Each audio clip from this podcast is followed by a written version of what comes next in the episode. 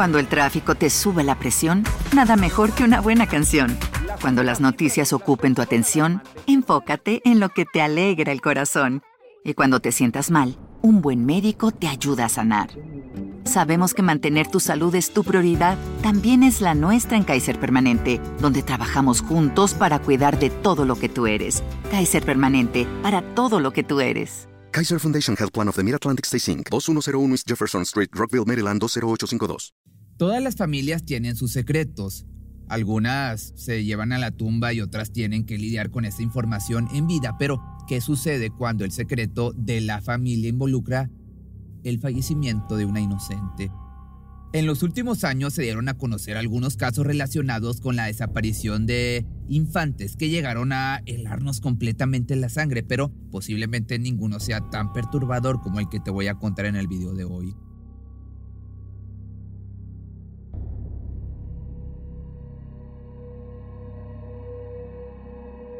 En 2008, la desaparición y posterior hallazgo sin vida de la pequeña Kaylee Anthony llamó la atención por varios motivos, pero principalmente porque las personas que hicieron la denuncia de la misma fueron sus abuelos, presuntamente un mes de que, de que la pequeña fuese privada de su libertad. Un mes tomó para que la madre de la pequeña confesara esto a su familia, por lo que desde el primer momento la situación se presenta como mínimo confusa. Este caso llevó a todo un país a considerar a Casey Anthony, la madre de la pequeña, como la peor madre de Estados Unidos. ¿Qué sucedió con Kaylee? Fue privada de su libertad, pasó algo más y principalmente porque su madre tardó más de un mes en confesar lo que había hecho. Este caso tiene como punto de partida el 15 de julio del año 2008, cuando Cindy Anthony llamó al 911 para reportar que su nieta llevaba 31 días desaparecida. 911, what's your emergency? I called a little bit ago. The deputy sheriff saying I found out my granddaughter has been taken. She has been missing for a month. Her, her mother finally admitted that she's been missing. She just admitted to me that she's been trying to find her herself. Okay, what is someone here now? We're talking about a three-year-old little girl. I need to find her. Esta llamada se dio alrededor de las 9.41 de la noche del 15 de julio, pero no fue la única. Era la tercera llamada que hacía la policía. Pero en esta ocasión su tono sonaba completamente diferente. Se acababa de enterar de que su nieta, de tan solo tres años, había desaparecido hace un mes. ¿Cómo podría ser esto? ¿Por qué no lo denunciaron antes? Para entender lo sucedido con la familia Anthony, primero tenemos que conocer a una de las protagonistas de este caso que se llama Casey Mary Anthony. Ella nació el 16 de marzo del año del 86 en Warren, Ohio. Es hija de Cindy Anthony, una enfermera de cuidados paliativos, y Josh Anthony, un policía. El matrimonio tenía además otro hijo, Lee, cuatro años mayor que Casey. En algún momento de su infancia, la familia se mudó a Orlando, Florida. Ella siempre fue una niña con mucha energía y mucha inteligencia. Ambas cosas la identificaban en sus años escolares, pero en la adolescencia comenzó a desarrollar un patrón de mentiras que la acompañaría durante toda su vida. Solía mentir por cosas que iban desde lo más insignificante hasta cosas bastante delicadas que rodeaban a su familia. No importaba el motivo, simplemente lo hacía. Con el paso del tiempo comenzó a aislarse de sus padres y su relación se volvió mucho más aislada. Ambos tenían trabajos demandantes, me refiero a los padres, por lo que la joven podía guardar secretos y dejar de contarles cosas y ellos ni se daban cuenta. A pesar de que todavía vivían bajo, vivía bajo el mismo techo, Casey los trataba como desconocidos. Sus padres no sabían quiénes eran sus amigos o con quién pasaba tiempo su hija, incluso su hermano tampoco se enteraba de nada. Quizás por este motivo es que detestaba sentirse sola. Era una de esas adolescentes que nunca estaba soltera, siempre estaba en pareja o saliendo con alguien ya que eso le hacía sentir más acompañada. Casey nunca terminó sus estudios. Ese año decidió abandonar la escuela y comenzó a trabajar como camarera en el restaurante Hard Rock Café. El segundo punto importante de esta historia se dio en el año 2005, mientras estaba trabajando y llevando una vida que parece disfrutar. Aquí conoció a Jesse, un joven del cual se enamoró y comenzó una relación. Tenía 19 años cuando se enteró de que estaba embarazada y lo mantuvo oculto de toda su familia por casi toda, una, por casi toda la gestación. Ese año, cuando recibió esta noticia, solamente le contó a una amiga. Nadie más lo sabía, ni siquiera su novio. A su amiga le dijo que no lo quería tener. Su intención no sería interrumpir el embarazo, pero sí darlo en adopción apenas naciera ya que no quería abandonar su estilo de vida, su trabajo ni nada de lo que había logrado hasta ese momento. Algo que le ayudaba a ocultar esto era su contextura corporal. Al ser bastante pequeña, no fue difícil ocultar la barriga abultada, aunque casi llegado los siete meses de gestación, esto se volvió imposible, por lo que tuvo que decírselo a sus padres. Ellos habían notado que Casey se estaba dejando su aspecto físico, que no se cuidaba, ya que usaba ropa grande y ya no se maquillaba. También notaron un aumento de peso, pero decidieron no decir nada. Además, ellos estaban pasando por sus propios momentos delicados. Se estaban separando y no querían decirle nada a sus hijos hasta que todo estuviese hablado en un acuerdo. Por otra parte, George había perdido su trabajo y su buen sueldo por tener deudas de juego, que Cindy no lo sabía y cuando se enteró estalló en furia. Estuvieron entonces separados durante ocho meses y en esos ocho meses una nueva vida se desarrollaba dentro de Casey. Cuando se enteraron, no estuvieron de acuerdo con la idea de que de darlo en adopción y la obligaron a tener al bebé y hacerse responsable. Así que el 9 de agosto del año 2005 nació su hija, a quien llamó Kaylee Mary Anthony. Cuando la niña llegó al mundo, poco se sabía de sus orígenes Nadie sabía quién era el padre, por ejemplo, y si bien Casey decía que era de su novio, las matemáticas no acompañaban la gestación y los meses de relación no van acorde al nacimiento con la bebé. También en algún momento le dijo a sus padres que en realidad el padre había tenido un accidente de auto donde falleció, y esa es toda la información que le daría a su familia. Esta llegada también significó una nueva esperanza para el matrimonio de Cindy y Josh, ya que meses después de su nacimiento, ellos decidieron darle una segunda oportunidad al matrimonio. Al fin, las cuestiones intrafamiliares parecían reacomodarse y devolverle la tranquilidad que tanto anhelaban. El novio de Casey le propuso entonces matrimonio en la noche de Año Nuevo, por lo que en el año 2006 comenzaría con una nueva perspectiva. Estaba a punto de casarse y a comenzar a formar su propia familia. Esto la emocionaba, estaba enamorada y la pregunta sobre si era él el padre de la niña o no quedaría en pausa, al menos por el momento. En los siguientes años, Casey volvió al trabajo con normalidad y siempre mencionaba que había encontrado a una niñera que cuidara a Kelly mientras ella cumplía con sus responsabilidades. Esta mujer se llamaba Zenaida Fernández González, pero cariñosamente ella la llamaba Sani. Pero, ¿de dónde había salido esta Sani?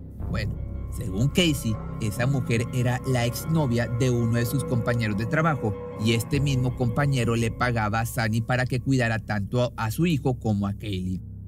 En un principio esto sonaba raro para la familia, porque ¿cuál sería el motivo por el que un hombre pagaría para que cuiden a una niña que no es suya? Al fin y al cabo, si la niña estaba bien, no cuestionaron demasiado la situación. Entonces pasaron algunos meses más y en el año 2006 la pregunta sobre la paternidad de Jesse volvió a resurgir. Para sacarse todas las dudas, decidieron llevar a cabo un test de ADN, el cual finalmente confirmó que no era el padre de Kaylee. De igual forma, la vida parecía ir en perfectas condiciones para toda la familia hasta el día del padre del año 2008, el último día que toda la familia estuvo en paz y unida. Ese 15 de junio, Cindy decidió ir a visitar a su propio padre y llevar a Kaylee con ella para que conociera a su bisnieta. El día pasó con mucha tranquilidad y en la noche tanto Cindy como Casey se encargaron juntas de acostar a la bebé o al menos esto es lo que cuenta la mujer. Según la narrativa de Casey, ese día hubo una discusión grave que dejó los ánimos muy caldeados en la casa. Al día siguiente, Cindy se fue a trabajar temprano en la mañana. Josh, por su parte, preparó el desayuno para su hija y su nieta, quienes después se fueron ya que la joven tenía un viaje laboral hacia Tampa, Florida. Aparentemente, Casey se había ido con la idea de no regresar después del conflicto que se había desatado el día anterior. Esa fue la última vez que la pequeña Kaylee fue vista con vida. Casey dejó la casa de su familia el 16 de junio junto a la pequeña Kelly y no regresó hasta 31 días después. Cindy la llamó en reiteradas ocasiones para decirle que quería verlas a ambas, pero ella solo respondía diciéndole que se encontraba muy ocupada en el trabajo y que no podía ir a verlos. También le contaba que su hija estaba muy bien cuidada por Sani. Te recuerdo que Sani era la niñera. Una madre con su bebé definitivamente necesitaba un medio de transporte propio, por lo que los padres de Casey le prestaron su auto para que pudiera ir a trabajar y manejarse libremente para lo que ella y su hija necesitaban o necesitaran y posiblemente si no lo hubiesen hecho muchas cosas hubiesen pasado debajo del radar de la familia. Entonces, una tarde, Casey se encontraba manejando a una casa de cambio de cheques algo un poco más informal que un banco, para poder cambiar un cheque por dinero. Esta vez llegó al local con el tanque del auto prácticamente vacío. Sabía que si utilizaba el dinero del cheque para cargar gasolina al auto, se quedaría nuevamente sin dinero, así que simplemente lo dejó en el estacionamiento de este local y se fue. Días después, los dueños de este lugar se dieron cuenta de que este auto no se movía de ahí, por lo que llamaron a una grúa para que se lo llevaran. Y así el 13 de julio del año 2008, mientras el matrimonio Anthony se encontraba haciendo tareas de jardinería, recibieron un aviso de la oficina de correos de una carta certificada. George recogió la carta de la oficina de correos el 15 de julio del año 2008 y descubrió que el automóvil de su hija estaba en un estacionamiento. Cuando George recoge el auto, tanto él como el asistente del estacionamiento notaron un fuerte olor proveniente del maletero. Más tarde, ambos declararon que creían que el olor era el de un cuerpo en descomposición, aunque cuando abrieron el maletero encontraron una bolsa de basura y nada más. Por supuesto, después de este incidente, Cindy decide salir en busca de su hija, quien aparentemente ahora había confirmado que estaba en la casa de su actual pareja. Cuando llegó, encontró a su hija y a los nuevos amigos de su hija consumiendo sustancias ilegales en el comedor de la casa algo que la sorprendió en demasía, sobre todo porque había llegado en horas de la mañana. Pero aquí la pregunta más importante es dónde estaba su nieta. Según Casey, la pequeña se encontraba con su niñera, por lo que no se tenía que preocupar.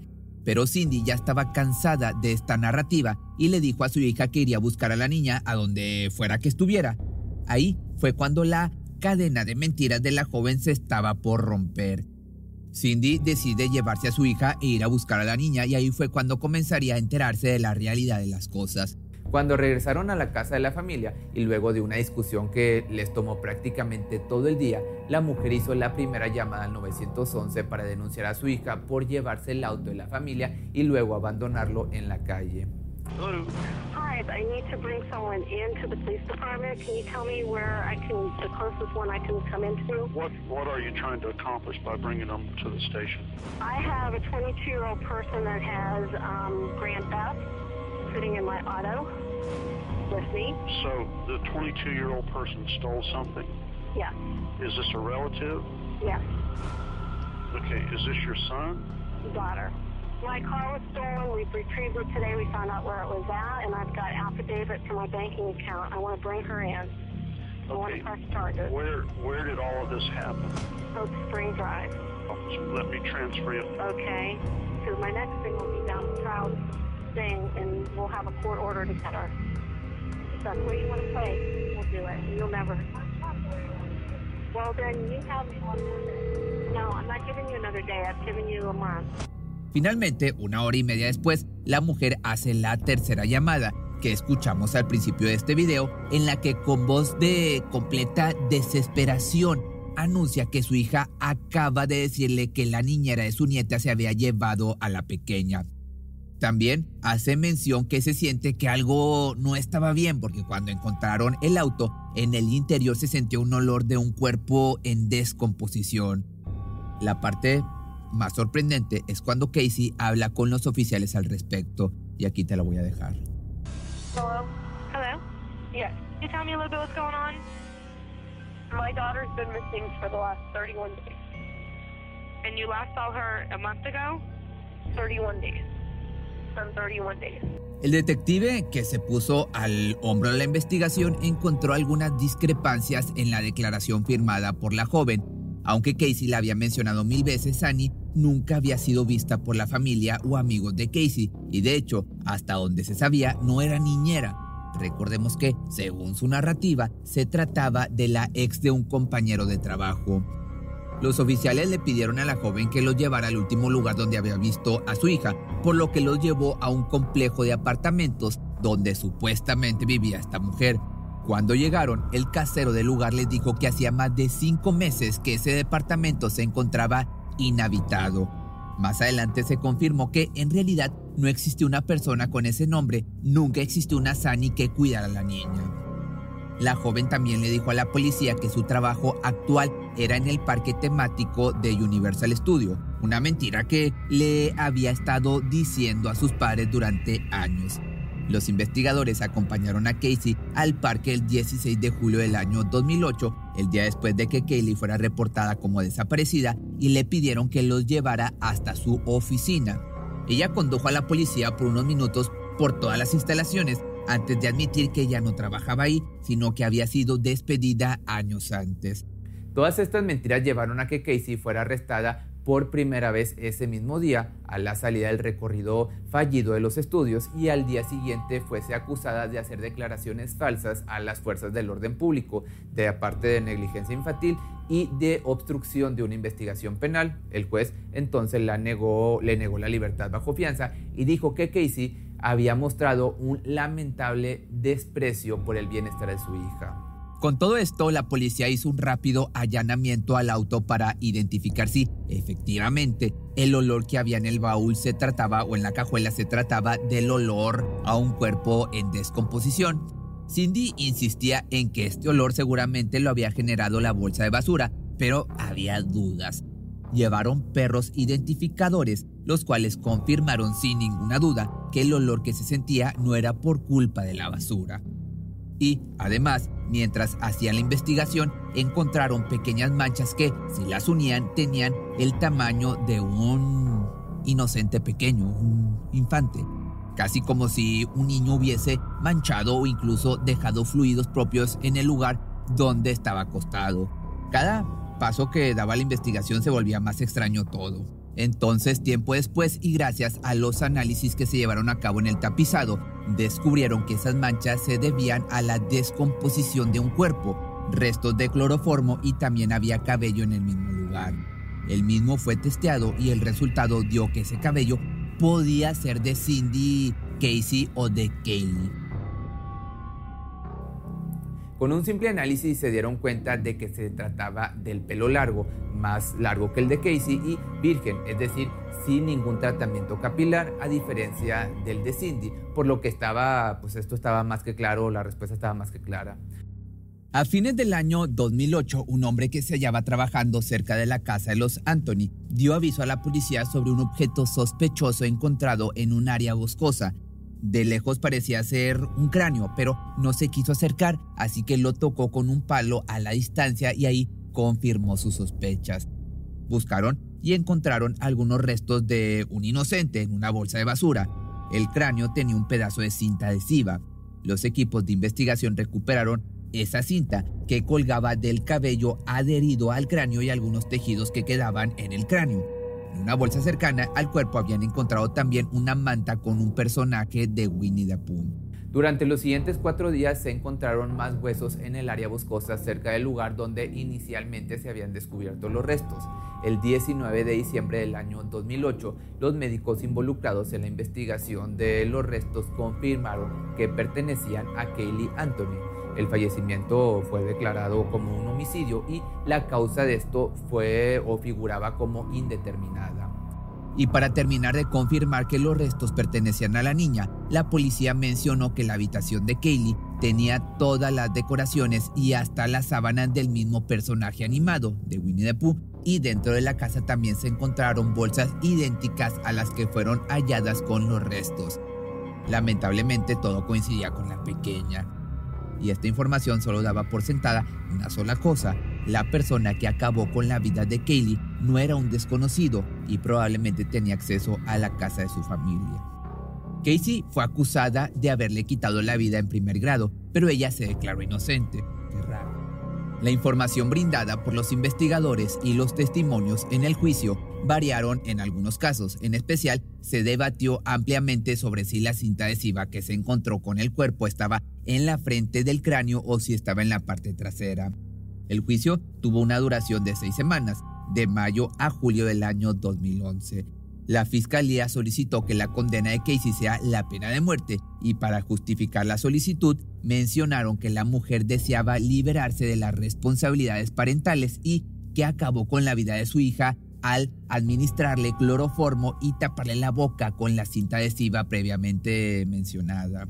El equipo de la defensa respondió en cambio que la pequeña se había ahogado accidentalmente en la piscina de la familia el 16 de junio del año 2008 y que Josh Anthony fue quien terminó deshaciéndose del cuerpo. También intentaron justificar las actitudes de la joven, incluyendo las mentiras, basándose en que ella había recibido una educación disfuncional que, según ellos, incluyó abuso íntimo por parte de su padre. Ante estas presuntas justificaciones, no presentaron pruebas de cómo perdió la vida Kelly ni evidencia de que Casey hubiese sufrido abuso íntimo cuando era niña, pero sí llegaron a cuestionar cada una de las pruebas de la fiscalía, llamando a gran parte de ellas como pruebas forenses de fantasía. Que por otra parte, la presunta culpable decidió no testificar. El juicio parecía estar ganado, pero el 5 de julio del año 2011, el veredicto final sorprendió, alarmó y aparte indignó al público y a la fiscalía. El jurado encontró a Casey no culpable de asesinato en primer grado abuso infantil agravado y homicidio agravado de un infante, pero la declararon culpable de cuatro cargos de delito menor y de proporcionar información falsa a un oficial de la ley. La condena por, estos, por estas acciones era de un año en prisión y mil dólares de multa, pero Casey ya había pasado tres años encerrada y eso le dio créditos. Y como si eso no fuera todavía más ridículo, le dieron créditos adicionales por buena conducta así que finalmente fue liberada el 17 de julio del año 2011. El veredicto entonces de inocencia no fue gratamente recibido y la indignación del público fue inmediata. Los medios hablaron del caso durante semanas entre ataques y defensas por parte de comentaristas y personas relacionados a lo legal. Algunos se quejaron de que el jurado no entendió el significado de duda razonable, mientras que otros dijeron que la fiscalía no había podido demostrar de manera concluyente cómo había perdido la vida la víctima. Por otra parte, la revista Time llegó a describir el caso como el juicio de redes sociales del siglo.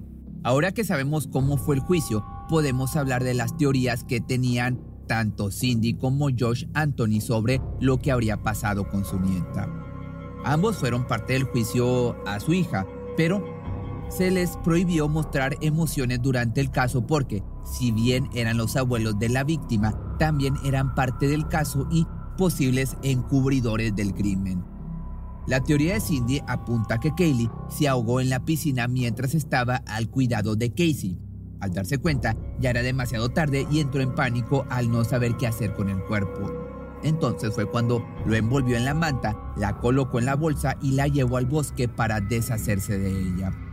Esta teoría no explica en absoluto el hallazgo de cloroformo dentro del auto y, si nos ponemos a pensar, tal vez una madre que quisiera a su hija no haría esto, sino que intentaría salvar la vida de la pequeña. Josh, por otra parte, creía que su hija le estaba dando Xanax a la pequeña, una pastilla altamente efectiva como relajante y que ayuda a dormir. Para una pequeña este medicamento no está recomendado en absoluto, ya que incluso una pequeña dosis puede ser contraproducente.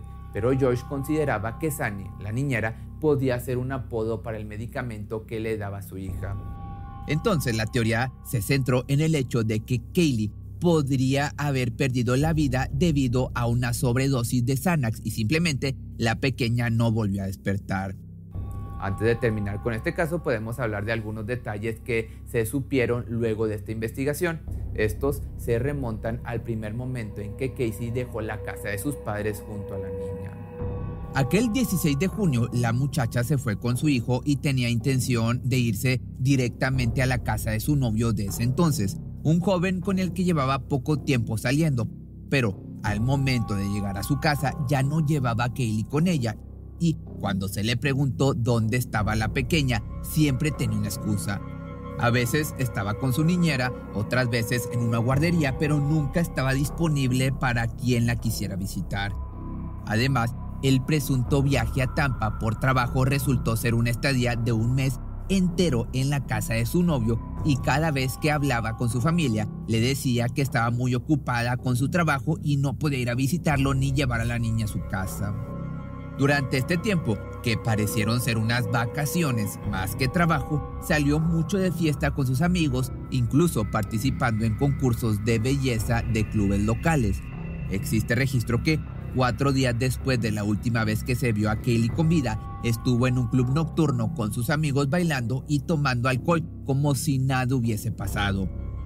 Ya que su novio era DJ, ella parecía visitar cada club donde él tuviese que trabajar Siendo honestos, Casey estaba haciendo lo que haría cualquier joven en sus 20, sin tener en cuenta que tenía una hija, claro.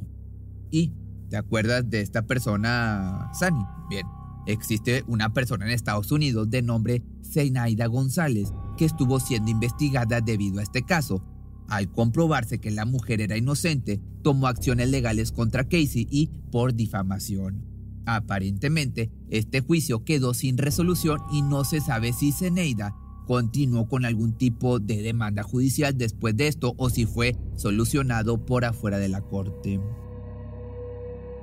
Ya en el año 2022, ya mucho más reciente, un documental de tres partes se hizo público en el que Casey decide contar su verdad la historia que cuenta en este documental es completamente diferente a la historia que se sabía la policía, pero mejor escúchalo tú mismo.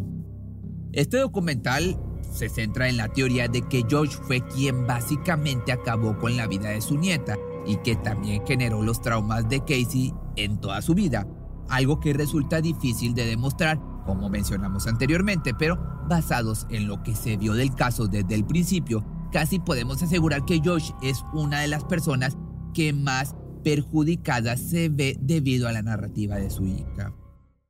Cuando el tráfico te sube la presión, nada mejor que una buena canción. Cuando las noticias ocupen tu atención, enfócate en lo que te alegra el corazón. Y cuando te sientas mal, un buen médico te ayuda a sanar. Sabemos que mantener tu salud es tu prioridad, también es la nuestra en Kaiser Permanente, donde trabajamos juntos para cuidar de todo lo que tú eres. Kaiser Permanente, para todo lo que tú eres. Kaiser Foundation Health Plan of the Mid-Atlantic Stay Inc., 2101 East Jefferson Street, Rockville, Maryland 20852. ¿No se merece tu familia lo mejor? Entonces, ¿por qué no los mejores huevos? Ahora, Egglands Best están disponibles en deliciosas opciones. Huevos clásicos, de gallina libre de jaula y orgánicos de Egglands, que ofrecen un sabor más delicioso y fresco de granja que le encantará a tu familia. En comparación con los huevos ordinarios, Egglands Best contiene la mejor nutrición como 6 veces más vitamina D, 10 veces más vitamina E y el doble de omega 3 y B12. Solo Egglands Mejor sabor, mejor nutrición, mejores huevos. Visita egglandsbest.com para más información.